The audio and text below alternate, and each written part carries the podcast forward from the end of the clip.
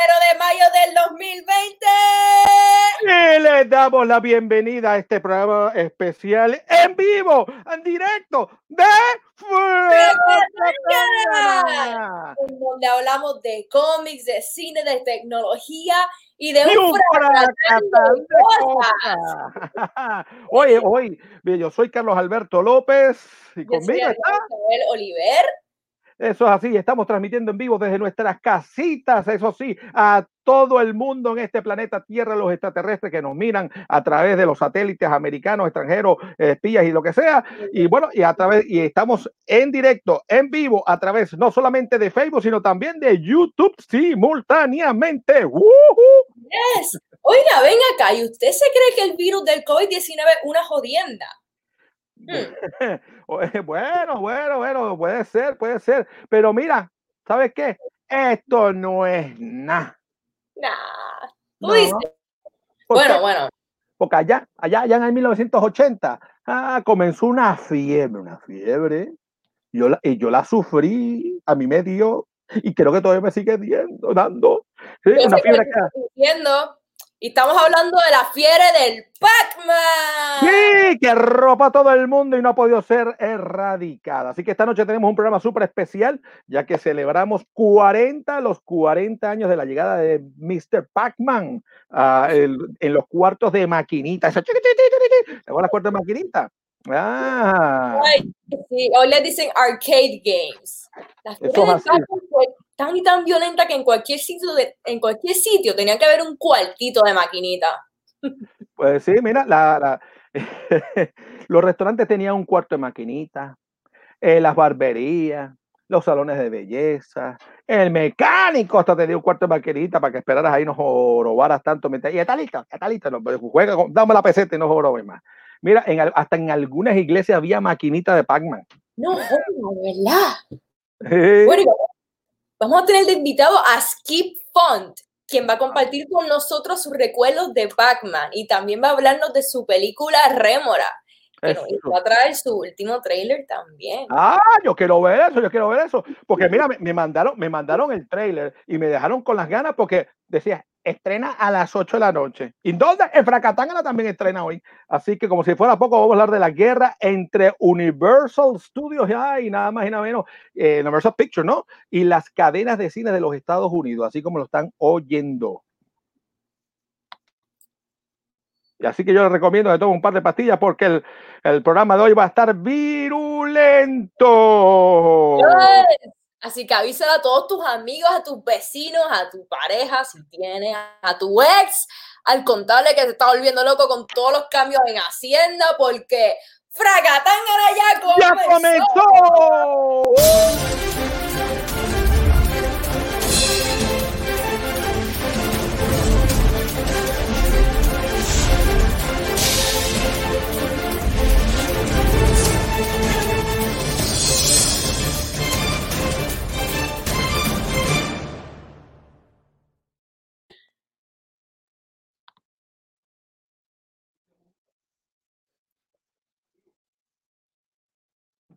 Estamos live, estamos ahí. ¿Dónde está Carlos? ¡Ey! ¡Eh, ¡Estamos buscando! Bueno, amigas fracanáticas, vamos a empezar de atrás para adelante. Atrás para adelante. ¿Cómo es eso? Tenemos noticias de manga criolla, así como lo oyen. ¿Qué es lo que hay de manga criolla? Bueno, como recordarán, Manga Criolla estaba pautado para celebrarse a mediados de marzo, pero tuvo que ser pospuesto para julio por la cuarentena. Eso sí, luego de la cancelación del Puerto Rico Comic Con y otros eventos, había incertidumbre, incertidumbre en cuanto a la manga criolla, y no es la manga de, de, un- de una, de una guayabera, ¿no? Por si acaso. Pero, pero, escúcheme bien. Hoy Juan Lapaix le confirmó a Fracatangana que Manga Ah. Criolla sigue en pie para el domingo 12 de julio de este mismo año. Ah, así que la cosa, la cosa va, la cosa va. Siguen Pues cambiando mira, de eh, pero, pero mira, bueno, eh, todavía faltan dos meses, así que vamos a ver si las cosas se normalizan para esa fecha. sí, así que todavía faltan dos meses, así que vamos a ver. Ah, Por otro lado, Por otro lado, el evento Tintero Festival de Cómics y Arte Independiente de Puerto Rico, que originalmente estaba planificado para mediados de abril y luego fue movido para junio, fue pospuesto para nuevo aviso, tristemente. Pues mira, el 25 de abril, eh, los organizadores del Tintero publicaron en la página oficial ¿no? Eh, de ese evento en Facebook el siguiente mensaje. Debido a la situación actual, hemos decidido posponer Tintero 2020 hasta nuevo aviso. Los mantendremos informados. TBA, ay Dios mío, coronavirus va a seguir. Pero usted manténgase pendiente a Fracatangana para cualquier cambio en estos eventos y otros futuros eventos. Vamos a pasar a otro tema. Bueno, mira, Tú sabes, Adriana y amigos, se ha formado, se ha formado la grande, tremendo revolú entre las grandes cadenas de cine de los Estados Unidos y, nada, y los estudios de filmación. Adriana, dime un poquito más de eso. Sí, eso es así. Las grandes cadenas de cine de Estados Unidos están cerradas por culpa de la pandemia, mano. Y por otro lado, los estudios de cine tienen un montón de películas que estaban en calendario para estrenar, estrenar los meses de primavera y verano y que ahora mismo están aguantadas una lástima. Pero mira, tú sabes que entonces vino, dijo a Universal, que no se quedó con esa, dijo, hmm, vamos a hacer un experimento. Eh, y así que hizo, lo que hizo que cogió la película Trolls World Tour. ¿Y qué hizo? Ay, mamá, lo tiró directo por internet por medio de un de video on demand. Oh, mira, si que el público compra la película digital en Amazon o iTunes y la baja y la ve en su casa. Pues mira, pues, pues, bueno, o sea que, pero que te pones a ver, la gente no puede ir al cine, el cine está cerrado, pues, y tú quieres estrenar, y tú quieres hacer tu chavito, tienes esos chavos estoqueados ahí, pues mira, vamos a tirarlo ahí a ver si le sacamos el billete y la gente lo ve y se divierte. Pues mira, este, o sea, que el público compra la película en digital, en Amazon, en iTunes, la baja y la ve en su casita tranquilito. Exacto. Así que ahora Universal está considerando usar esta misma estrategia con las otras películas que tienen aguantada. Ay, mamá. Así que, vamos a ver que. Pues eso es la furia. La furia. Ah, de las grandes cadenas de cine. Que ya que rompe la regla. ¿No me estás oyendo? Ah, ya se fue. ¿No me, oye o no me oye? Está ahí como asustada. rompe. ya, que, ya que rompe la regla de exclusividad de 90 días, esta regla obliga a los estudios de cine a estrenar sus películas en los cines y esperar 90 días antes de distribuirla en otras plataformas. Es decir, la película, la regla es, tú me pones la película del cine y, te, y después que la quitemos del cine, pues 90 días que la gente, tú la puedes poner, yo que sé, on demand, en Netflix, donde te dé la mm, perra gana. Ok, ok. Bueno, así que ahora Regal Cinemas, Cinemark y AMC Theaters amenazaron con banear todas las películas de Universal Pictures de sus salas de cine si el estudio continúa con su estrategia. Ay, mamá, para que ustedes, ustedes entiendan las posibles repercusiones de este clase castigo que les quieren meter a Regal Cinema. Es, e, él es el, es, mm, es, el dueño de Regal Cinemas, es Cine World Group, que es la segunda cadena más, eh, de cines más grandes del mundo. Es decir, que si te banean ellos, vas a estar en medio mundo, mira, te cortan ahí los profits, porque no, no se va a ver en la mitad del mundo. Así que no solo están hablando de banear a Universal en Estados Unidos, sino que banearían a todas las salas del cine del mundo. Eso está... Ay, mamá. Mira, eh, Universal Pictures. ¿Te quieren, que sea la perrita o la, o, o, la gente grande que está molestándote ahí? es que tienen, ellos quieren ver, ellos quieren ver Fracatangana en vivo contigo allí, al lado tuyo. Te quieren, a ellos les gusta la experiencia en vivo. Pues mira, Universal Pictures reaccionó con un comunicado de prensa que, que, en el que le dicen que siempre, siempre estarán en defensa y defenderán y mantendrán su compromiso de estrenar películas en los cines, ¿no? Sin embargo, se reservan el derecho de lanzar películas en directo a video on demand, cuando entiendan que será más lucrativo. Es decir, que nosotros hacemos lo que nos da la gana, te vamos a, vamos a honrar el contrato, pero si nos da, nos sale el forro del furufú, la tiramos on demand. ¿Y qué vas a decir? Acá entrenó, sin lugar a dudas, la magia de ver una película en una sala de cine es irreemplazable. Pero, pero Netflix ha demostrado que hay películas que se se disfrutan mejor viéndolas en la comodidad de tu hogar. Eso es verdad. No, sí. La goza, estás aquí, a ver, dormida, cansada, desnuda. Tienes el, el viejo al lado roncándote ahí el otro babiado allí y, atrás el, el, teléfono y, y al frente grajeándose con su pareja. O sea, tú estás en tu casa tranquilo y no hay nadie jodiéndote. Porque a veces en el cine la gente se pone a joder, ¿no les pasa? Mira, y, también pasa que a veces tú, no vale la pena lo, lo esa, cuando tú ves la película, sea la madre, yo pagué 10, 8 pesos por esta basura. ¿Cuántas Y no, y, si vas al cine ese de que está allá en San Patricio, ¿cuánto que 14 billetes? Contra. Hay películas que no valen lo que cuesta la taquilla del cine también. Exacto. Mira, sin lugar a duda, en el mundo del cine sigue evolucionando. Y tarde o temprano se le va a comer los dulces al, cine. Es como lo mismo que tú dices, ah, no, no, eso está haciendo celulares que tengan texto. No, no, yo soy la compañía de Viper, hay que obligarlo a que, a que todo el mundo, aunque sea, tenga un Viper más un celular. No puede, no puede ser eso. Es algo, están haciendo algo así parecido. y tú sabes, no puedes impedir el cambio, la, Tú lo que tienes que, tú tienes que reinventarte, buscarle la vuelta para que entonces la gente quiera ver la película en el cine, no en tu casa, y tú tienes que dar una experiencia adicional, ¿no? Quizás un masajito, una, una manicure, un pedicure ahí mientras estás viendo la película. ¿Qué tú crees, Adriana? ¿Te lo harías? Si te dicen, mientras ves la película, te hacemos el pedicure. De eso la cuarentena, de reinventarse. Y perdón que sigo trayendo este tema de, del coronavirus y la cuarentena, ¿no? No quiero seguir hablando de eso, anyway. Pero el año pasado, la película Roma, que fue estrenada en Netflix, se ganó un Oscar. Ah, y este año pasado eh, se ganó el, The Irishman. Ah, también en Netflix estuvo y fue nominada a 10 Oscars, así como lo oyen, ustedes lo ven. Sí, y, el martes pasado, The Hollywood Reporter informó que la Academia de Artes y Ciencias Cinematográficas decidió que las películas pueden calificar para que los Oscars sin el requisito de proyección en cines. Bueno, así que... Eh, sí, dice que hasta ahora todas las películas tenían que verse en los cines de Los Ángeles al menos, aunque sea una semanita, para poder cualificar. Para los que te acuerdas, el berrinche, hay un berrinche que montó, creo que fue Spielberg. ¡Ah, no, que esa película, que esto, esto es video, eso te ve, eso te ve, eso te ve. Sí. Ese requisito ha sido eliminado, mano. Pero en adición, se decretó que permitirán películas que hayan sido estrenadas en plataformas de streaming y video on demand.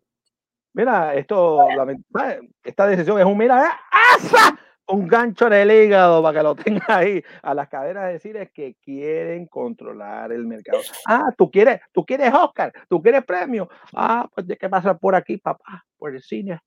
Si no, Oscar, mira, en el, el, el, los otros premios, el BAFA, el otro, el Sisi, el Fufufi.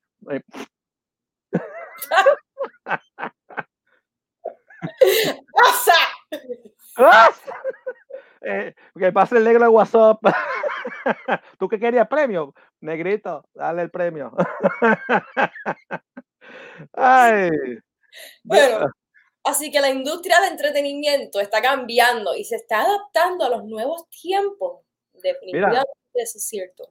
Bueno, o sea, hay que ver si estos cambios van a beneficiar a los cineastas independientes o si por el contrario las cosas eh, hará las cosas más difíciles. Porque mira, aquí por ejemplo, para los boricuas que están haciendo películas y, ponerlas en el cine, le, a veces gastan más pagándole al cine para que ponga la película que lo que ellos recuperan en chavo y lo que le costó la película. No sé si tú sabías eso. el corazón. espero que les beneficie in a good way eventualmente, porque ahora mismo con el coronavirus, pero que lo siga mencionando. Sí. Pero no se rindan mis cinematográficos, no se rindan, sigan, sigan para adelante, aunque estén. estamos, estamos trabajando, actores desempleados. Bueno, amigos fraganáticos, como ya les anticipamos, hoy tenemos de invitado a Skip Pond, quien nos va a estar hablando de su película Rémora. Eso es así. Pero, pero, pero, pero, pero, pero, pero, pero primero vamos a ver, a ver, en exclusiva el nuevo trailer de esta película y cuando regresemos vamos a hablar con él. Adelante, señor director.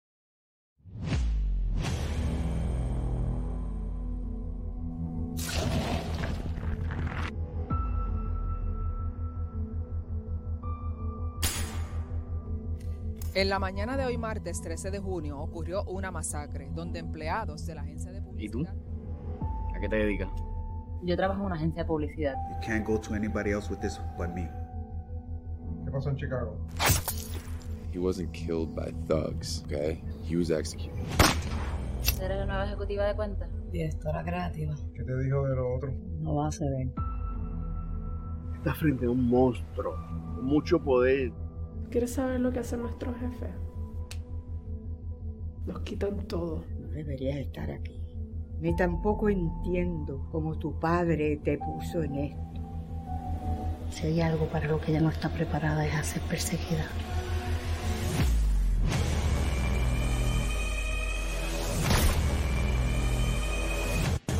Yo quiero que tú la mantengas lejos de todo esto.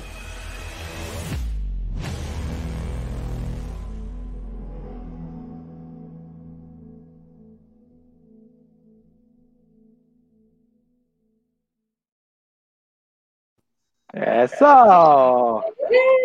Bien, bienvenido aquí, Font. Hola, ¿cómo están? Hey. Hola. Hey, amigos fracanáticos, ya vieron el tráiler de la película Rémora, escrita y dirigida por Skip Font, a quien le damos la bienvenida a Fracanat, Fracatangana. Muchas gracias. ¿Cómo están ustedes? Don Carlos. Muy bien, muy bien, muy Qué bien. bueno verte, mi hermano. Eh, sie- siempre, siempre tu presencia causa algo en mí. No voy a describir, pero hay tantas cosas que yo pudiera decir, pero no lo haré. Mira, que dice, este, eh, gracias, gracias a- dice que porque yo fui, me hicieron, hice un cambio. Si hubiera venido, hubiera venido un poquito más oscurito, hubiera sido un Oreo. Bueno, eh, ¿te refieres al de hoy? ¿O el de la No, no, película? ah, el de la película. pues, Ah, ok, está el de bien, hoy- sí, el de porque- hoy, eh, señores, es que traumaticé, traumaticé a Skip Phone a través de, ya, ya, ya, ya, nuestros amigos de la otra están ya asustados, ya están cansados del susto, pero más que nada, Skip que me vio, en- me vio casi en paños menores.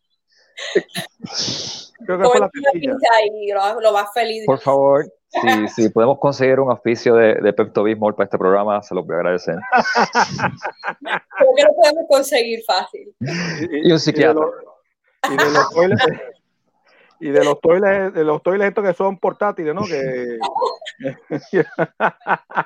Carlos, tú definitivamente eres una persona sin igual.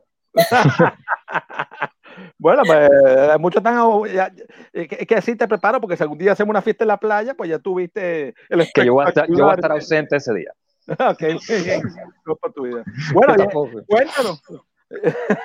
bueno, acabamos de ver, señores fracanáticos, el último trailer de la película Rémora, escrita, dirigida por Skip Ford, que le damos la bienvenida oficialmente a Fracatangana. Muchas gracias, mi hermano. Saludos, Adriana. Un placer conocerte.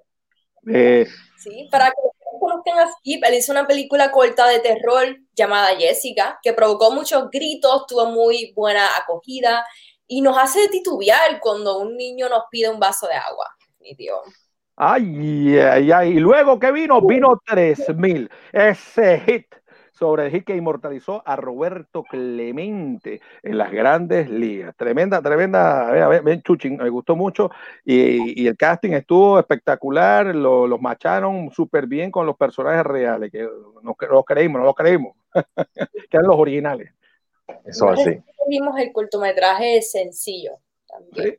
Y ahora vienes con tu primer largometraje, papá, tu ópera prima Rémora. Así mismo es. Así mismo es. Lo lograste, lo lograste, papá. Bueno, estamos lográndolo. Eh, nos falta todavía dos escenas por, por- por terminar, gracias que el COVID-19 pues decidió darnos unas vacaciones. Eh, pero estamos al otro lado. Estamos al otro lado, este, estamos muy contentos con el proyecto. eh, eh, no te voy a negar que la hemos pasado súper bien. Hemos disfrutado mucho el proceso, ha sido fuerte, ¿verdad? Eh, eh, bajo las circunstancias que estamos haciendo este proyecto, nos ha tomado bastante tiempo. Eh, pero, mano, hemos gozado muchísimo. Yo estoy bien feliz por, por los actores que están, ¿verdad?, participando en, en este proyecto. Súper contentos con mis compañeros productores, Ferfeble, Ibelí Torres, Carlos eh, Flores eh, Jiménez de Chicago, que, pues, que el equipo que montamos entre nosotros ha sido, mano, bien bueno, de verdad. Hemos trabajado eh, al unísono y con muchas ganas y mucho esfuerzo para poder que, eh, lograr esta producción. Qué bueno. Cuéntanos un poco de qué trata Rémora. Rémora es la historia de, de una, de una, una joven chica eh, que, está, que tiene un empleo bastante peculiar, eh, un empleo secreto. eh, eh, por decir así, ella trabaja, ella es una agente de la Sociedad de Inteligencia, es como decir de la CIA. Eh, Y entonces eh, ella está teniendo un conflicto bien grande con, su, con sus superiores, el cual la lleva, le, le están pidiendo, ¿verdad? Le están, le están sometiendo a una misión que ella no quiere cumplir. Y este, ella, por primera vez en su carrera, deja de ser la, la, la empleada ejemplo y toma rebeldía contra sus superiores. Y, y ahí, es que, y ahí es que viene el cantazo. Ahí viene el cantazo. Este, Natalia es el, es la- es el personaje eh, principal, es una muchacha que jamás tú pensarías que estaría en, un- en un empleo como ese, ¿verdad? Ella eh, eh, es muy hábil, eh, especialmente en pasar desapercibida. Y este y la puedes ver en la calle normal, no se mete en problemas, este, puede tener una conversación contigo, pues, pero en la vida real, pues, o sea, en su mundo, es muy, muy diestra en su trabajo y, y- es capaz de, de- de cualquier cosa por, por conseguir su misión, eh, por conseguir que la misión, la misión sea cumplida. Ay, mamá, ay, mamá. Y, y mire, ¿cómo surgió la idea? ¿Cómo se te ocurrió hacer ese, ese libreto? Ya- ¿y cuántos años llevabas en, en- en cocinando esto, no? Yo empecé a escribir Rémora, eh, originalmente Rémora de por sí en el 2015, pero te tengo que decir la verdad, viene de mucho más atrás sin yo darme cuenta, y me explico. Eh, a mí siempre me encantó la película The Professional con Natalie ok. Portman y con... Eh, eh, ajá, a mí me fascina esa película. Y este, por eso es que la protagonista se llama Natalia, por Natalie Portman. Eh, me inspiré mucho en eso, eh, me encantó el personaje de la niña y siempre pre- me pregunté cómo hubiera sido una secuela de esa película. Ella estaba desde niña entrenándose, como, como en sus comienzos de entrenándose con, con el, con el personaje de, de, ¿verdad? de, de, de- Jay Reno.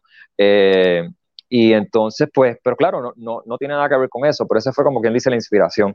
Y entonces, una vez estaba yo, cuando estaba dando clases de, de actuación, en una de mis sesiones hace ya varios años, yo tenía de estudiante a una niña de 12 años y en la, eh, como ejercicio le, final le escribí una escena que se llamaba Natalia. Y, era esa niña haciendo un golpe con, con un rifle. Eh, eh, y, fue bien el contraste de la niña fresita, como empieza ese- esa versión, y eh, a lo que verdaderamente se dedica, y cuando la, la vienes a ver lo que está haciendo, pues te, te sorprende. Y entonces, pues en el 2015 decidí este, empezar a escribir un cortometraje que, eventualmente cogió forma como Rémora.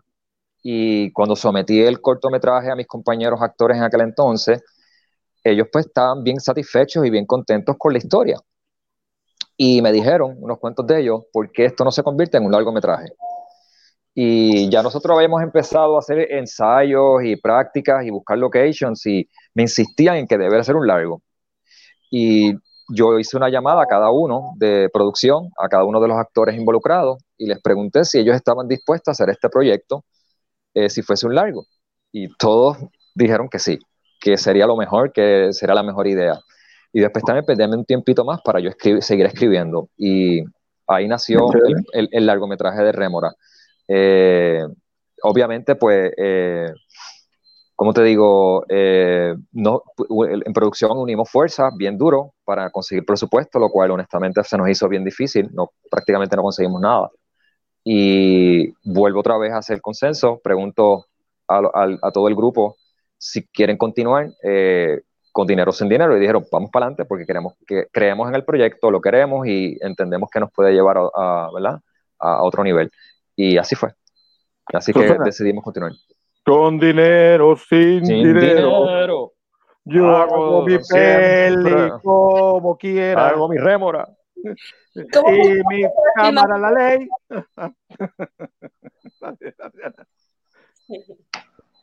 Me decís, Adriana. ¿Qué- qué- ¿Cómo fue el proceso de filmación? Pues mira, eh, ha sido honestamente bien divertido. Yo le he pasado increíble. Claro, siempre hay estrés y esa cuestión, pero ese es el estrés para el que nosotros nos apuntamos. ¿Entiendes? Tú sabes, si tú estás pasando estrés en algo que tú adoras, tú estás pasando bien.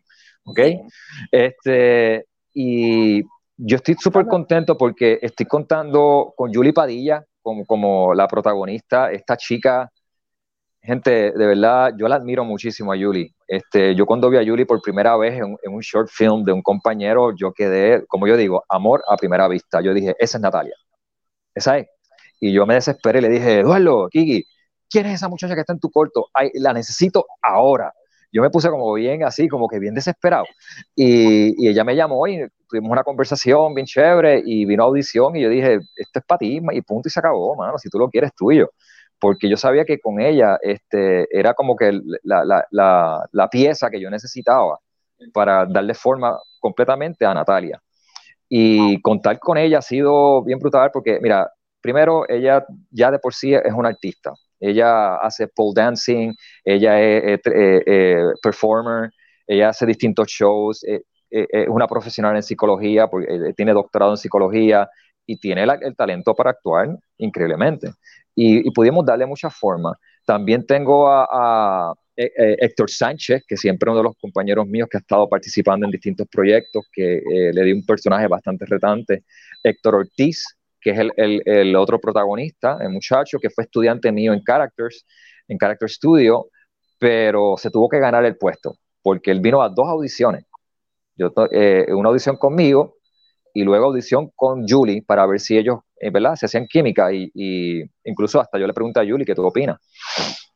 Un proceso completo. María Hernández, que también fue estudiante mía hace muchos años, con un personaje bien impactante. Nadie se imagina que María podía hacer eso y deja que la vean porque de verdad eh, un personaje bien frío, lo que es bien contrario a ella. María es una de las personas con más amor en su corazón.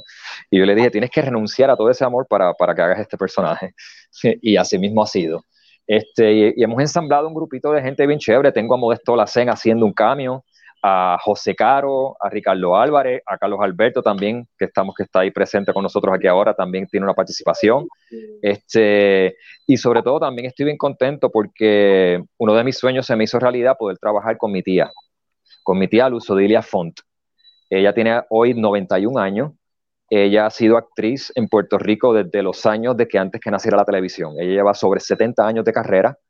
Eh, teatro, televisión, cine, radio. Ella estuvo para el tiempo de los doblajes que se hacen en Puerto Rico. Ella era una de, de las pioneras.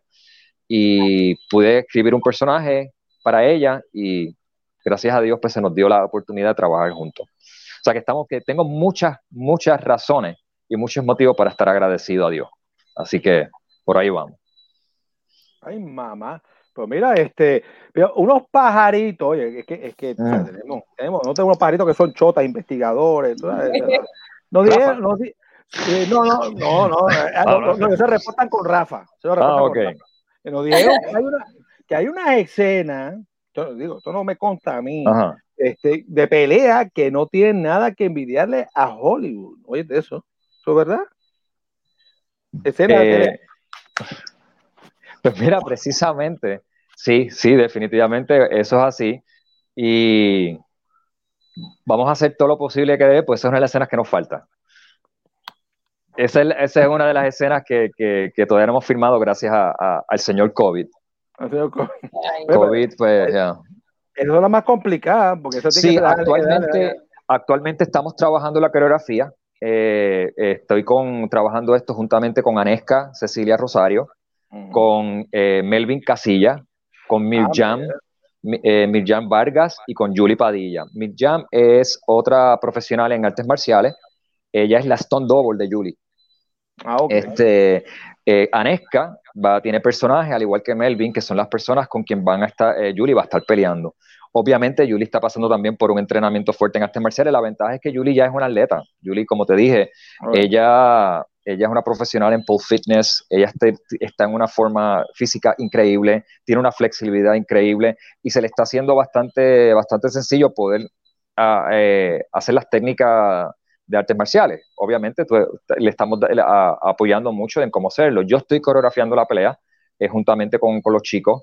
Eh, yo participé en artes marciales desde que yo era bien joven y he coreografado distintas peleas en, en distintos eh, momentos de mi carrera. No, me, no soy un coreógrafo dedicado a eso profesionalmente, pero sí he tenido la experiencia coreografiando peleas y estudio técnicas de artes marciales por mucho tiempo y la estamos aplicando dependiendo de los personajes, qué tipo de, de, de, de artes marciales la que utilizan.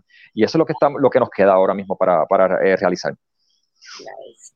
Bueno, sabemos que Rémora iba a estrenar en septiembre en los cines de Puerto. Rico. El señor COVID-19 hizo que los Ujú. cines cerraran y ahora hay que esperar a que la cosa se normalice para saber cuál sería la nueva fecha. ¿Hay alguna fecha tentativa? Pues mira, eh, estoy a la deriva todavía en, cu- en cuanto a conocimientos. Es, algo que tenemos que discutir con Caribe en Cinema. Carlos Flores, eh, Jiménez Flores, eh, que es el, otro productor que también se dedica a distribución, está bregando con ese asunto a su speak. Y tenemos que ver qué es lo más que conviene, porque yo quisiera, ¿verdad?, que cuando esté en el cine, pues no, la gente la vaya a ver. Nos tenemos en una época donde la gente no está saliendo, porque de verdad que sería nuestra primera película en cine eh, y nos gustaría llevarnos una buena experiencia con eso. También nosotros teníamos pautado hacer un estreno en, en Chicago y Wisconsin ahora en mayo, y también tuvo que ser Oh, suspe- suspendido. Nosotros íbamos a empezar el 9 de mayo, íbamos a hacer un- una, una premiere allá con, con los compañeros de Chicago que participan en la película, con Amy Ratloff, con Matt Campbell y Enrique Guzmán, que son los actores de Chicago este, que by the way, fue una experiencia increíble eh, la- lo que nosotros vivimos hace un año allá en Chicago. Este, y luego en Wisconsin, que es el, el hometown de Amy, la actriz Amy. Y vamos a hacer dos, varias presentaciones allá y pues han tenido que ser pospuestas. Así que estaremos en aviso eh, para anunciar a todo el mundo, ¿verdad? Eh, qué vamos a hacer con las fechas eventualmente, si estamos para 2020 o, se- o nos movemos para 2021. Oye, están- salga. Ya estamos- me están vacilando porque eh, ellos saben que cuando yo eh, el otro el otro el otro candungo era verde y siempre preguntaban que si era una cerveza muy conocida y si, si Antulio Este- pregunta para canático si es agua o otro contenido porque algunas muecas que parece que parece que es otra cosa que estamos viviendo. Ahí están poniendo la- el, el- el comentario en pantalla en la página menos. Estoy Como dice el refrán, crea fama y acuéstate a dormir. La gente Ah, está bien Pues sí, entonces tenemos eh, también, mira, te- tenemos que, tenemos que decirle hola a todos nuestros faracanáticos que siempre están conectados. Tenemos por ahí a, a Cristina Hunter, un besito, mi amor, este Maribel Maisone, que no se pierde y ha sido cojo. Ah, Maribel también está en la película. Ay, eh, Sí. Ella también participa. Maribel también tiene un personaje bien chévere y también este. eh, también, tam- mira, y de verdad tengo, estoy súper orgulloso porque ahí hay otra persona que está participando que, en esta película que llevamos años. Es- Esta niña lleva años esperando su momento con nosotros. Se llama Deyaneira Hernández, este, mi, mi querida Lola. Es una niña jovencita, tiene 15 años, 16. Eh, eh, y también tiene una participación y una de las cosas bien chéveres que, que, que, que nos, de- que nos da mucha satisfacción es el talento nuevo que estamos trayendo. Gente que nunca ha tenido la oportunidad de, de participar en pantalla y tiene tanto talento y este hemos tenido esa oportunidad de poder, de poder este, contar con, con su trabajo y sumamente orgulloso, porque ¿verdad? Yo, no, yo, yo no hubiera escogido a más nadie, porque esta niña de verdad, de Yaneira, a mí me ha sorprendido desde que ella era una jovencita, imagínate, desde que comenzó sus teenager years, ya ella tenía un talento increíble, yo creo que hasta desde antes. Y su madre, Lidia, siempre ha estado bien apoyándonos a nosotros bien fuerte con, con, con el proyecto y siempre me lleva la nena a los sitios para que nosotros pudiéramos hacer eso. Así que eh, también pues Remora se ha convertido en ese tipo de taller, ¿tú me entiendes? De, de ayudar a, o sea, de que podamos poner en exposición a otro tipo de actores. Eso es así. escuchar eso, porque siempre a veces están las mismas caras siempre. Sí, sí, sí, claro. Eso es Eh, importante. sí, eh, ya, vi- ya viene una nueva cara. Mira, ya que estaba hablando. Bueno, este, mira, como si estuvieras independiente, ¿cómo tú, cómo tú la ves la cosa de, de que, que las- ahora están hablando de que las películas mm, eh, posiblemente hayan directo, en vez de estar en los cines, vayan directo a, a- o sea, electrónicamente, o sea, digamos, a streaming, a pay, a pay-per-view, y tú hay una pelea montada ahí con Colombia, Col- eh, Colombia con esta gente. Ujú. Universal. Universal. ¿Qué tú me cuentas? ¿Qué tú? ¿Tú, tienes, estás de acuerdo de, de que posiblemente se elimine de ir al cine primero, después ir a streaming, o que o hay algún problema con eso o no? Mira, eh, eh, aquí hay muchos depende, ¿verdad? Yo no soy un experto en, en cuestiones de distribución, eh, pero entiendo de que esta situación del COVID, pues obviamente ha traído una situación donde todo el mundo se tiene que adaptar. Esto es business, mano. Si la gente no está yendo al cine, yo tengo que seguir produciendo y ver dónde me puedan ver. Claro. ¿Ok? Ah. Yo soy de los que cree que no hay experiencia como ir al teatro. Una- ir a una sala de cine, al menos que tú tengas un salón de cine bien increíble en tu casa, la experiencia no va a ser la misma. Porque incluso cuando nosotros hasta presentamos nuestros proyectos, nosotros preferimos hacerlo en un festival o en un lugar donde hay una pantalla grande, donde esté la gente, donde esté el ambiente de cine, porque la experiencia es distinta.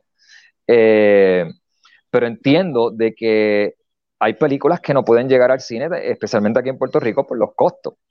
¿Entiendes? Hay unos costos, hay unas situaciones, ¿verdad? De que, de que eh, se hacen un poquito difícil. El streaming services, para mí, ayuda muchísimo. ¿Entiendes? Tienes la oportunidad de alcanzar al mundo entero. ¿Entiendes? Y si, y si tienes la, lo único que la competencia es bien fuerte, porque tienes un montón de películas a tus manos. ¿Entiendes? ¿Dónde tú vas a poner tu dólar? ¿Dónde tú vas a poner tus cinco dólares? Ahí es cuestión de decisión. Por eso, aquí también lo que va a tomar eh, mucha importancia, lo que siempre ha tenido importancia en el mundo, es la publicidad. La publicidad y el alcance que tú tengas para llegar a la gente y hacer una buena publicidad, que la gente se interese y se motive a, a invertir en, en tu proyecto, aunque así, aún así no te conozcan. ¿Entiendes? Obviamente, eh, la competencia hollywoodense siempre ha sido la más fuerte para todas las industrias de todos los países. ¿Por qué? Porque son los que tienen más poder tienen, ¿entiendes? Tú sabes, ese es el estándar desde hace mucho tiempo. Pero hay muchos mercados eh, que yo entiendo que existen, que han sido abandonados. Y son las personas que les gusta el cine independiente. ¿Entiendes? Y yo me siento súper contento de que Puerto Rico está por fin, desde hace unos cuantos años, mejorando muchísimo en la calidad de, de cine que se está haciendo. Y no necesariamente la parte más difícil, eh, muchas veces creen que es la técnica. La, técnica es sumamente difícil porque es- ahí está el atractivo visual. Pero el, el contenido de- de- de- la- de- del guion, de la historia, eh, también eh, eh, in- influye mucho en que finalmente el word of mouth, tú so- o sea, que se riegue la voz de que tu proyecto es bueno, pues como hicieron con Parasite. Parasite, una de las cosas que también ha ayudado mucho es, es el word of mouth, que se riegue la voz de que la película es buena. Y eso Ujú. motiva a mucha gente a ir a verla.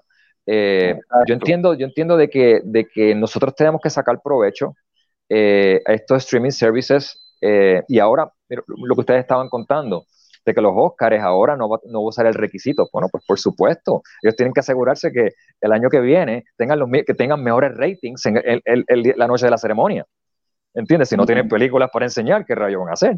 ¿Entiendes? O sea que no es que ellos estén abriendo su corazón, es que se tienen que reinventar y, adaptarse a la situación que estamos viviendo. La gente no está yendo al cine, pues tenemos entonces que, que reestructurar el modo de escogido y de elegibilidad de las películas que tenemos, ¿verdad? Que, que vamos a estar presentando para que los Óscares siga vivo, ¿entiendes? Y no hay nada de malo con eso, para nada. Eso es buenísimo, porque a lo mejor se puede establecer un precedente que continúe de esa manera, de que una vez todo esto se restablezca, podamos ver, eh, eh, puedan escoger películas que están en los cines y también películas que nunca llegan a los cines, que hay tanto, o sea, y hay una cosa que me gustaría aprovechar y decirle a la gente, no porque una película no esté en cine, en una sala de cine, no deja de ser cine.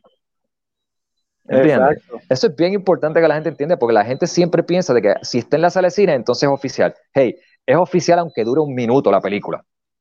¿Por qué? Porque tienes, un, tienes actores, tienes productores, tienes directores, tienes guionistas, tienes, tienes un crew completo. Siempre una película que se hace es oficial.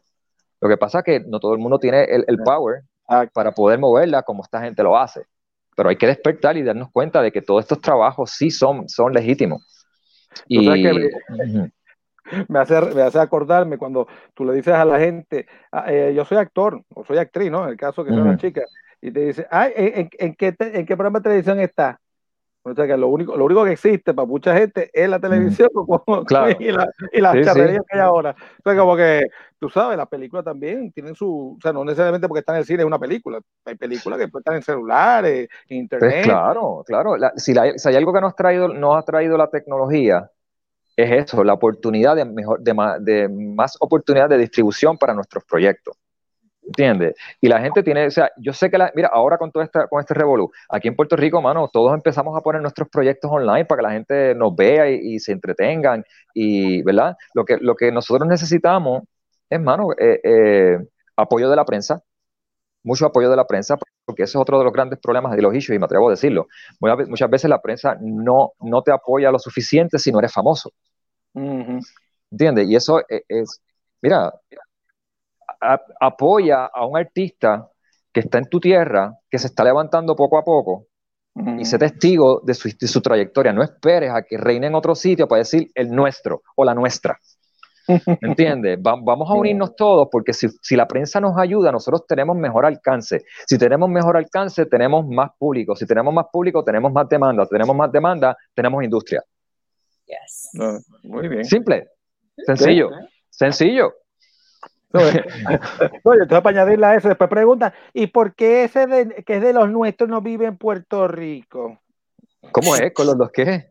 No, si ese que es nuestro, después que tú sabes que Ah, trataste, no te hacían caso, entonces triunfaste en otro sitio, te quedaste en otro sitio porque allá se te presentaron todos los guisos o la oportunidad de trabajo, y después Ujú. pregunté, ¿y ¿por qué él vive allá tan lejos si es de los nuestros? Sí, eh, eso es muy buena pregunta. Ahora sí, ¿verdad? Ahora sí, ahora es de los nuestros. Claro, exacto, de los nuestros. Y también es que una de las cosas que a nosotros nos interesa experimentar es Latinoamérica y Europa América Eu- eh, y Latino Europa. Sí. Este, eh, no solamente el mercado, o sea, eh, eh, Lati- Latinoamérica y Latino Europa es, es inmenso, mano. Eh, hay gente que, que- que, primero, hacen cine maravilloso. El cine español a mí me encanta. El cine argentino, ni hablar. Ricardo Darín, para mí es uno de mis héroes. Este, eh, Colombia hace unas producciones increíbles. Televisión española, bendito. eh, Para mí, la número uno. Eh, ¿Por qué nosotros no, no nos, también nos enfocamos a, y que yo sé que muchos compañeros cineastas lo están haciendo, que están hasta haciendo hasta coproducciones con República Dominicana, con Colombia, que eso es eso es lo que había que hacer hace rato. Este, pero llevar nuestros proyectos también a, a, esto- a estas ciudades en Latinoamérica, Ecuador, eh, Paraguay, este, México, que, que también yo tengo la, gracias tú sabes, al Festival de Horror Fest en aquel entonces pude llegar a México con Jessica y fue una experiencia inolvidable. Este, y no, no solamente estar enfocándonos de que Hollywood es, lo, es todo, porque eh, eh, América del Sur es inmenso, es mucho más grande que Estados Unidos en cuanto, ¿verdad? En cuanto a gente, o sea, en población, hay, hay, hay mercado. Y España, eh, o sea, también, eh, o sea, Italia, o sea, todos, todos estos sitios donde nosotros podamos poner nuestros subtítulos también, los subtítulos para que ellos entiendan nue- nuestro, nuestra isla y nos conozcan. Eh, o sea, que, que, hay que hay que mirar más allá, esa es mi, mi opinión. Hay mucho cine, mucho cine diferente y todo Claro. buenísimo. Claro que sí, mano. Y también tener distintas alternativas, ¿entiendes? Tú sabes, nosotros podemos hacer historias que sean universales y como quiera seguir presentando nuestra isla de un punto de vista positivo. Eh, como yo, yo- una, una Fer Feble, que es mi compañero de, de- de producción y director de fotografía, yo le decía, vamos a tratar de conseguir lo más que podamos, tú me entiendes, eh, locations que sean lindos y nosotros nos encargamos de poner lo feo en él para nuestra historia, pero que el location sea lindo. ¿Entiendes? Que retrate, ¿verdad? Lo, lo- lo mejor posible. Contra, eso está chévere. Exacto. We put the ugly in it. Pero que cuando, cuando vean a Puerto Rico, eh, se, ve, se ve chulo. ¿Entiendes? Porque también podemos apoyar con el- a, a aportar al turismo. ¿Entiendes? Eh, eso, eso, eh, el- el- la cinematografía, ¿cómo te digo? Eh, es una colaboración de, eh, ¿cómo te digo? Eh, bien, bien, bien amplia.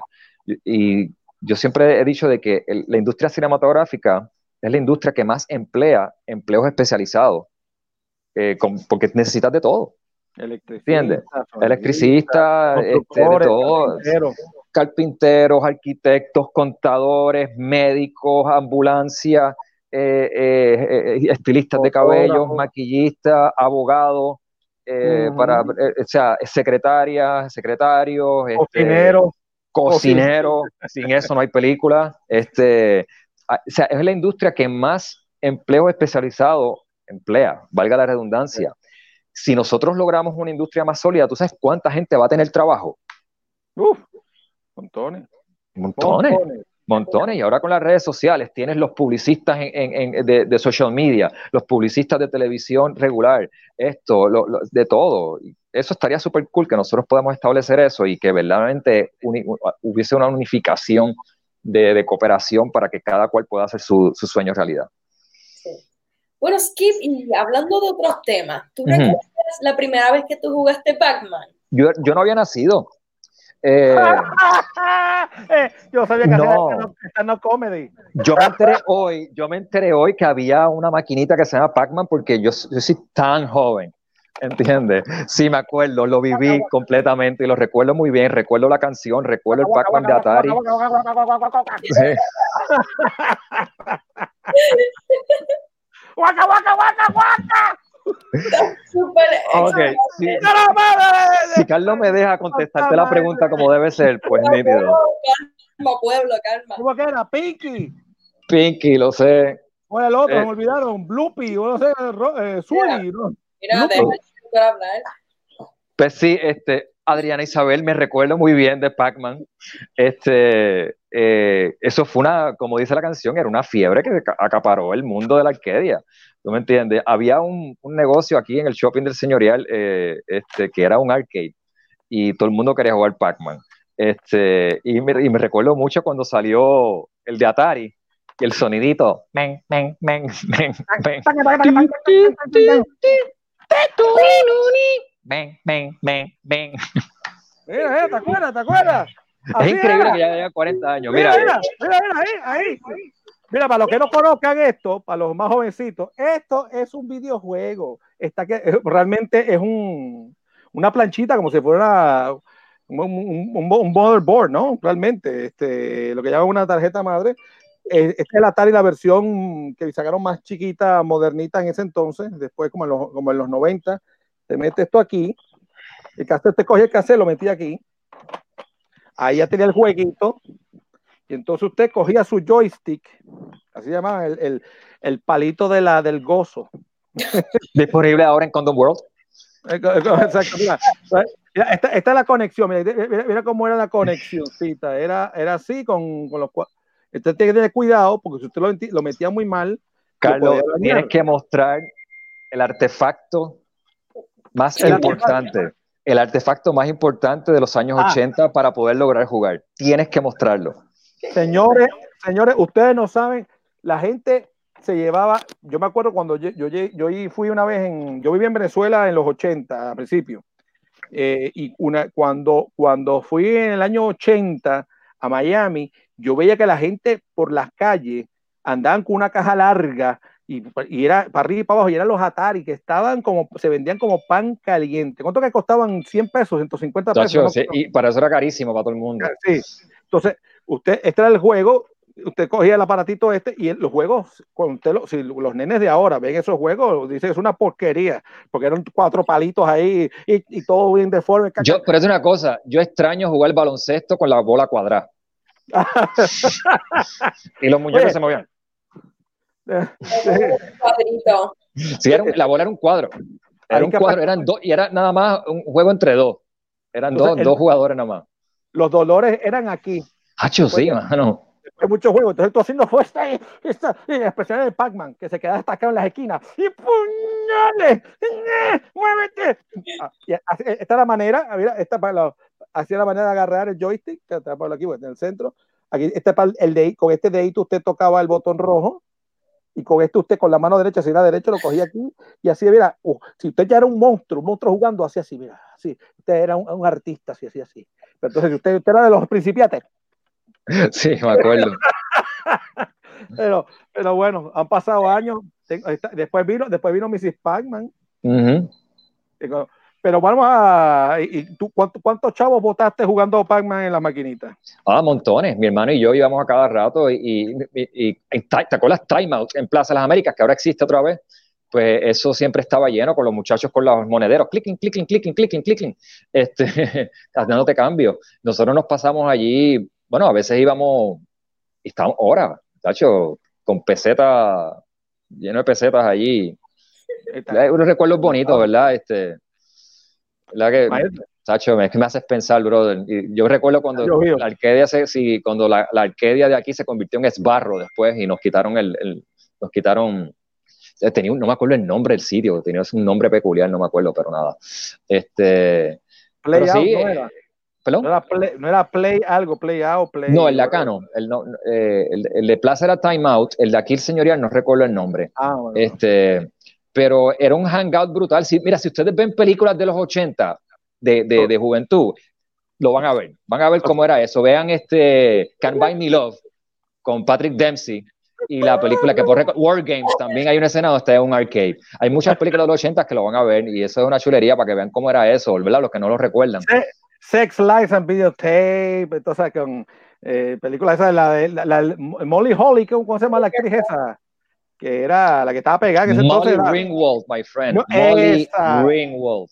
Esa Permiso, misma. usted está hablando de ya de algo, eh, ¿cómo se dice? Esa es realeza. Bueno, pues de la Eso es historia del juego y su impacto en la cultura popular, vamos a hablar luego de ver el siguiente video. Adelante, Adelante. Héctor.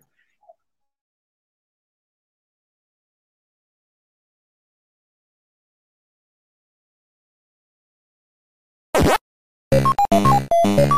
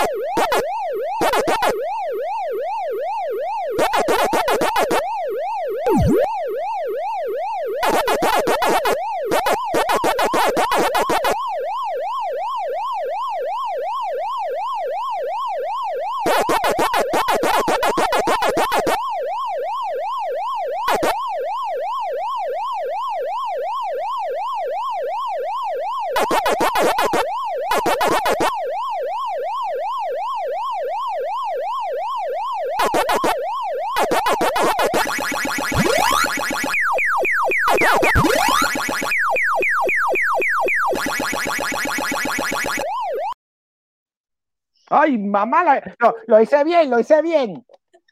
Me comieron, Definitivamente ese no era yo. me comieron el, el Pac-Man. El Pac-Man. Llamar a Por favor. este primero juego, nada más, sería un insulto, no es por nada.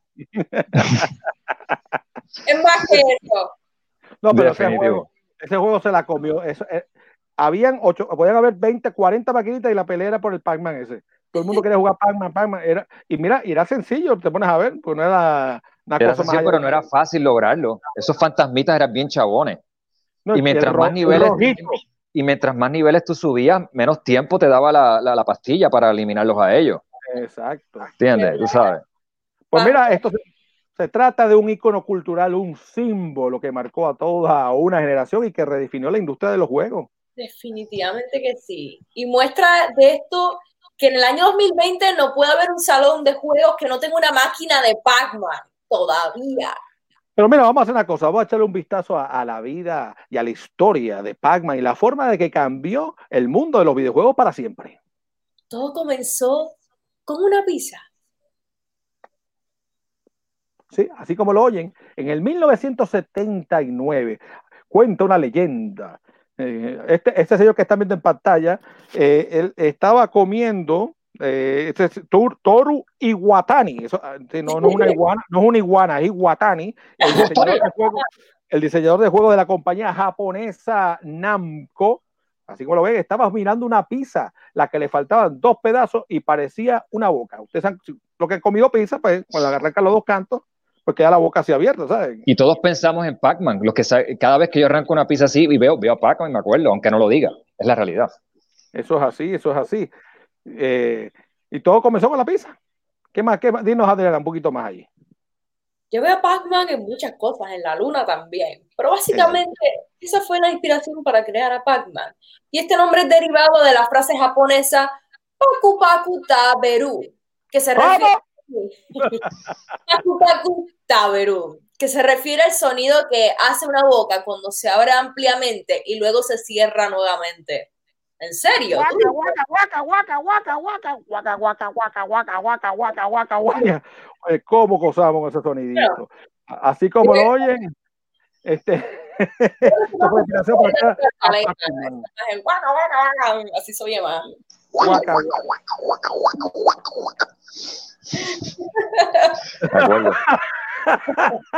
Pero mira, además de. Clic, clic, clic, clic, clic, clic.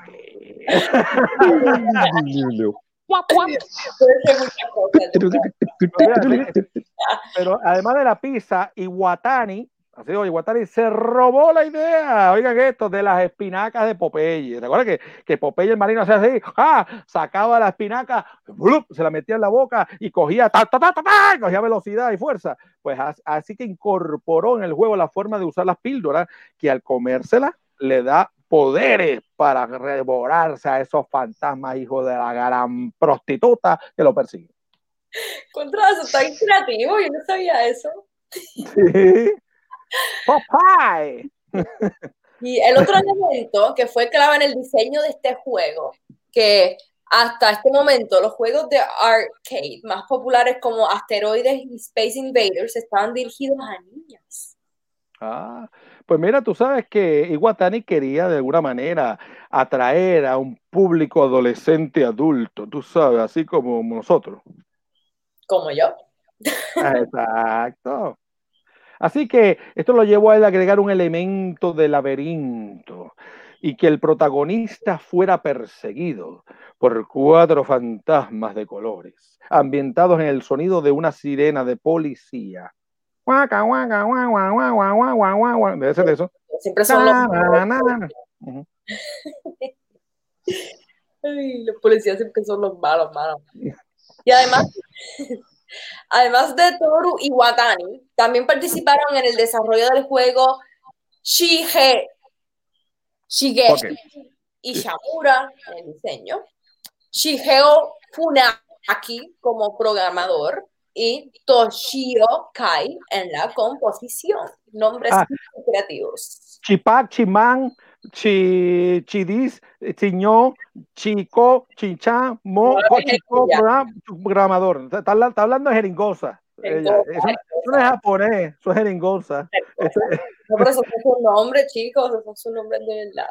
En, ma- en mayo del 80, mira, ahí mira, posando con la Jeva, con la con la Jeva, el, el, el Mr. Pac-Man. En mayo de 1980, el juego debutó en el mercado japonés bajo el nombre de Pac-Man. Nice.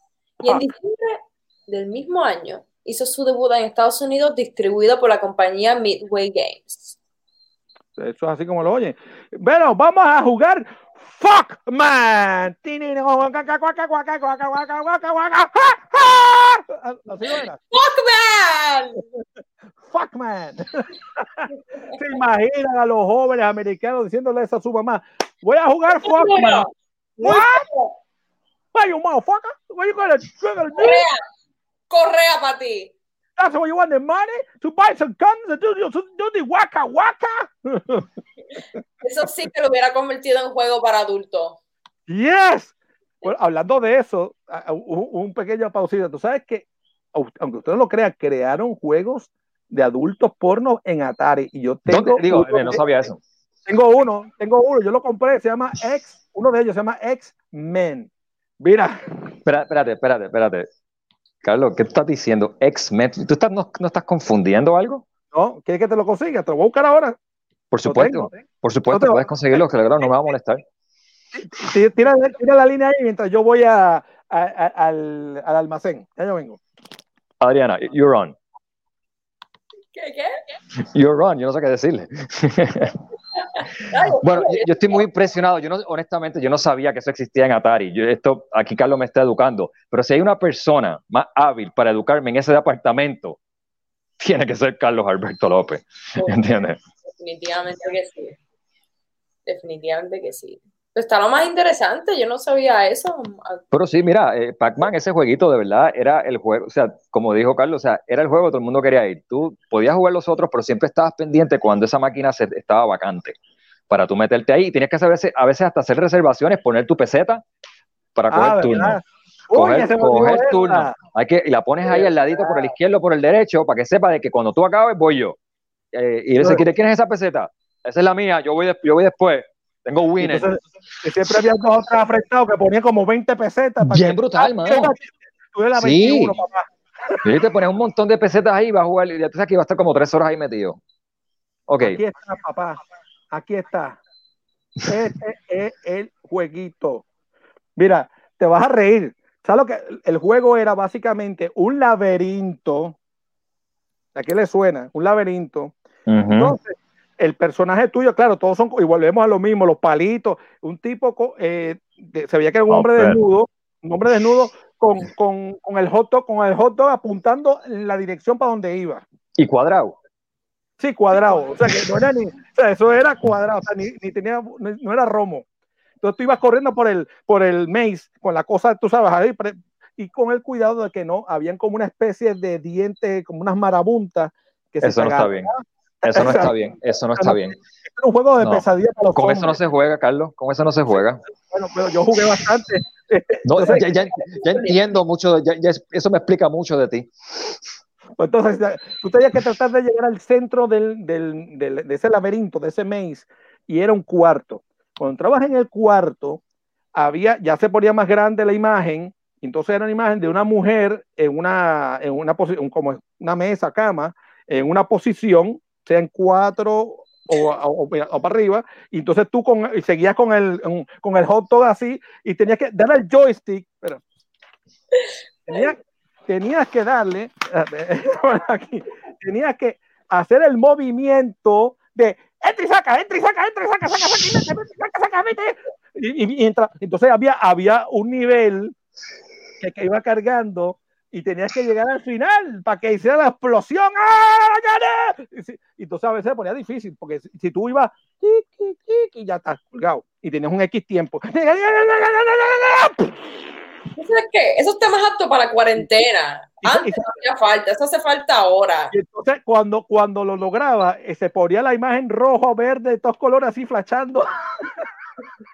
y cada vez que tú entrabas al cuarto, si lo lograba en el próximo nivel, si lo ponía más difícil, pues iba cambiando de posición la chica. Pero tú siempre es la misma, parado ahí con el, con el hot dog. Claro, eso me trajo recuerdo a mi primera esposa. Jesús. No sabíamos que aquí fue casado. Eh, Ah, Pues sí, para evitar la confusión de Pac-Man y ese juego, De Fuckman. pues decidió cambiarle el nombre de Pac-Man. ¿A qué? Lo interesante es que en Japón el juego no causó mucho bullicio, más bien la recepción fue tibia. Es que imagínate, que imagínate. Pero en Estados Unidos la historia fue completamente diferente. Bueno, tuvieron que cambiar el nombre, señores, a- como usted conoce. ¿Cómo que se llama? ¿Cómo es que se llama? se llama Pam- se llamaba Puck, P-U-C-K, man. O sea, lo que, la única diferencia entre Puck y Puck era la P, era la P. Se cambiaba Sí, pero F- el puck es lo que usan los, en hockey. Eso es, esa, esa, esa, esa ficha. imagino que estaba comiendo la ficha. Pa, pa, pa, pa, guaca, guaca, guaca. Pues, pues la. Así que decidieron cambiar el nombre del juego a Pac-Man, la gente de Midway Games. Este, y es el revolú que hay ahora. Pero en Estados Unidos la historia fue completamente diferente. Pac-Man fue un éxito. Oye, esto, o sea, mientras que en Japón eh, eh, en- eh, fue un éxito de la noche a la mañana, superando rápidamente el juego de asteroides eh, espaciales, Asteroids, y, y ganó más de mil millones de dólares durante Wow. su año. Sí, Estamos hablando de 80, son billetal. Sí. Y dio comienzo a la fiebre de Pac-Man. I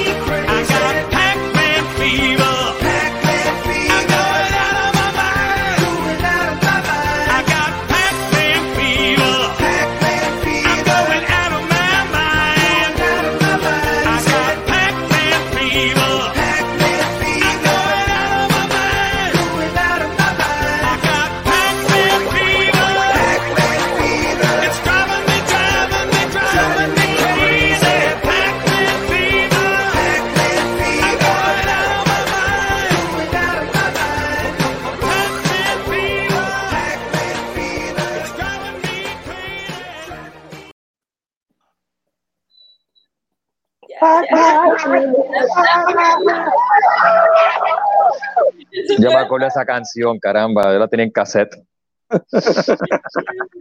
Ay, mamá. Esa canción es clásica. Diablo. Yo me la bailé y todo. Ajá, la Sí, ahora mismo. Sí, en, los paris de nosotros, de la- hasta de las escuelas, ponían esa canción. Y la cuestión que se. Esa no es la única canción que hicieron de, de, de, de Maquinita. Hicieron un disco completo de Donkey Kong, este, Pac-Man y otro, y creo que hasta de Frogger hicieron varias. Yo tenía esas canciones. Pues mira, tú sabes, Joven, joven, habla, habla, habla, hablando de videojuegos, que de baúl.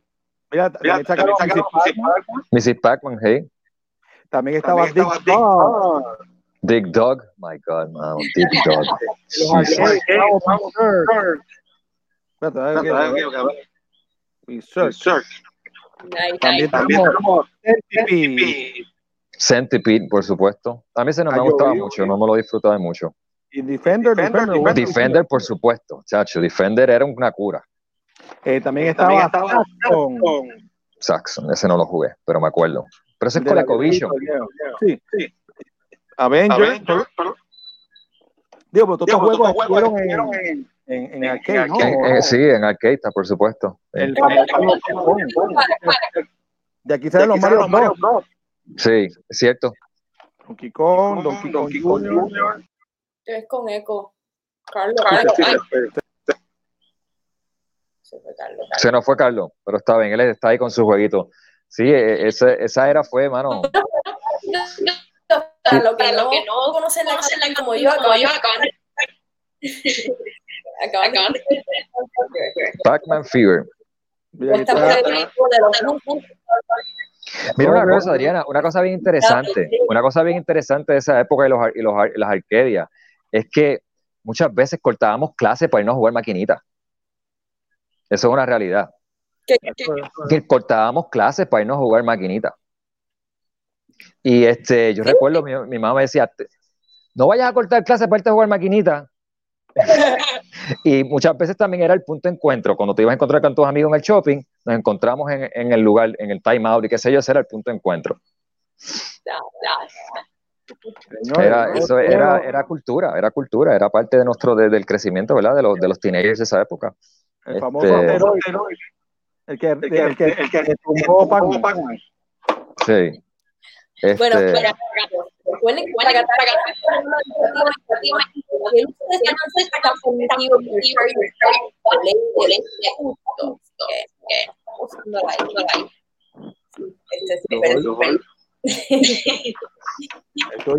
la.